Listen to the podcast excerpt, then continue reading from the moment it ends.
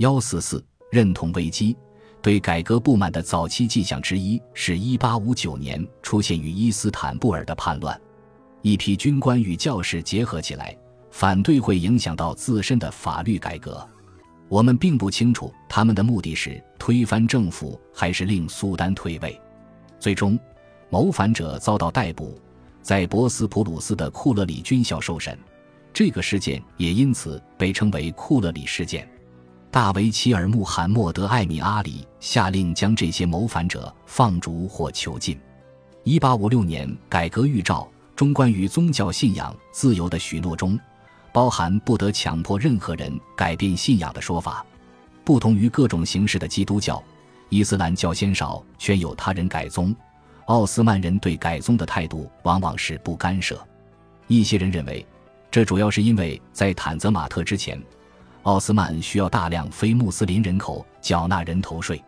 在那个时代，只要改宗的个人不是被强迫的，脱离伊斯兰教改信其他天启宗教，甚至都是被容许的。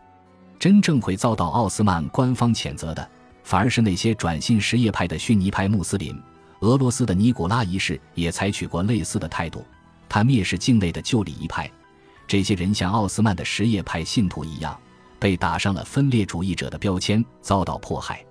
然而，花厅预兆中第一次提出的法律面前人人平等的原则，已经颠覆了奥斯曼的这些传统。在接下来的岁月中，外国力量介入改宗及劝诱改宗，无疑更进一步加强了一些人对1856年改革预兆中宗教改革条款的反对声音。1856年预兆带来的后果之一是。基督教传教士在帝国内一区活跃，所有宗教团体都有权利办学校，这成了西方教会手中的利器，对帝国内的东正教徒乃至穆斯林都构成了威胁。天主教试图吸引巴尔干、亚美尼亚或叙利亚的奥斯曼东正教徒改宗，这长期以来就引人关注。十八世纪初叶。帝国诏书就常提到，亚美尼亚的东正教徒改变了惯常的礼拜仪式。十九世纪四十年代，巴尔干东正教徒就曾掀起一股反新教的风潮，这迫使新教传教活动更加集中在东方。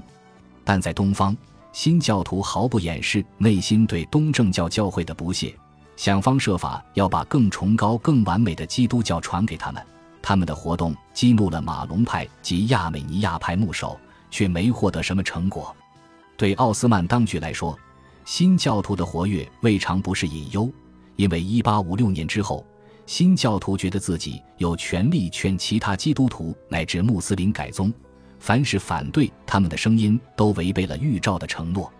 1839年花厅预兆公布之后，人们意识到穆斯林改信基督教的可能性。一八五六年之后，这种可能性已经成真。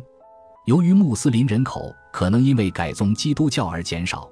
加上奥斯曼因保卫帝国的战争又损失了不少信徒，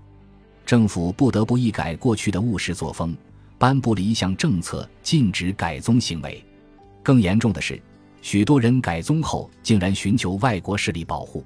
虽然列强对每一件改宗个案都要进行官方的认定。企图以此影响苏丹，但奥斯曼为要改宗伊斯兰的人制定了一套程序，借此维护自己的尊严及国家主权。在有人质疑改宗是出于自愿或强迫时，当局也就事论事。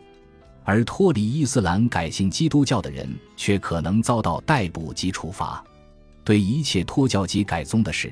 奥斯曼的态度是：那是本国事务，与外界无关。克里米亚战争使奥斯曼损兵折将，军事人力严重缺乏，士兵的征募成了当务之急。当此危急时刻，奥斯曼的基督徒社群领袖反倒放下分歧，表达了对战争所需的坚定支持。一八五三年十月，甚至在宣战之前，亚美尼亚社群就宣布已经准备好为国服务，哪怕是从军。身为盟邦的英国与法国明白，他们需要奥斯曼作为继续对俄作战的战力，并乐见人头税的废除，于是放弃了原有的顾虑，转而支持基督徒服兵役。但在1855年，就在战争期间，尼什地区成千上万的基督徒异龄男性逃往塞尔维亚，政府不得不修改募兵政策，不再在奥斯曼边陲地区征兵。战争结束后，政府认识到穆斯林与非穆斯林同样不欢迎所有人都要服役的政策，才采取了折中的做法。之前政府就有规定，允许非穆斯林找人替代服役。一八五六年改革预兆，正式将替代服役列为普遍原则，只要出钱就可以免役。于是，花厅预兆废除了的人头税，实际上以新的名义重新出现。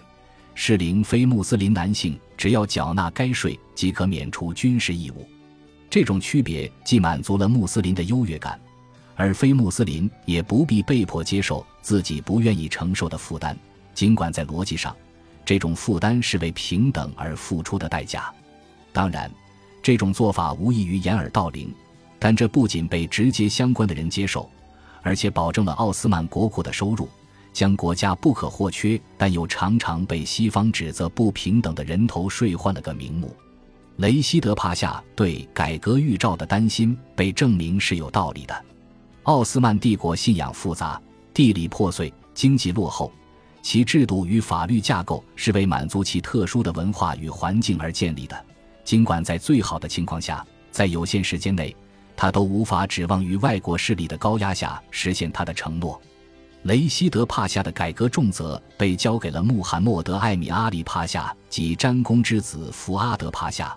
后者自19世纪中叶起，先后出任大维齐尔及外交大臣，除中间中断46个月外，从1855年5月至1871年9月，两人轮流担任大维齐尔，和他们的小圈子一起垄断了行政权力。在1856年，阿里帕夏为大维齐尔，福阿德帕夏为外交大臣，两人都曾在翻译办公室任职。这是一个希腊独立之后应运而生的政府部门。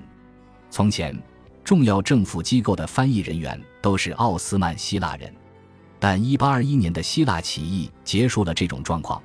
许多人投笔从戎，参加了独立战争。有些人因叛国罪锒铛入狱。伊斯坦布尔几乎找不到翻译人才。到19世纪30年代，外国开始密切介入奥斯曼内政。奥斯曼建立了新的翻译部门，翻译人员几乎清一色为穆斯林。这个不断扩张的部门培养了许多年轻官吏，很多人后来在这个世纪中都成了热切推动改革的主力。翻译人员的工作多数属于外交领域，这让他们获得了政府其他机构人员接触不到的通向世界的窗口。阿里与福阿德的职业生涯使他们不甘于接受传统社会价值。深受理想官僚的理性价值的熏陶，他们心怀大志，认为好的政府应当解决束缚帝国的列强所关注的问题。他们承认宗教作为文化之矛的重要性，但认为教育与贸易带来的利益将降低宗教社会角色的重要性。新的立法工作如火如荼展开。一八五六年的改革预兆中，相当大的篇幅涉及希腊。亚美尼亚及犹太族群的内部改革，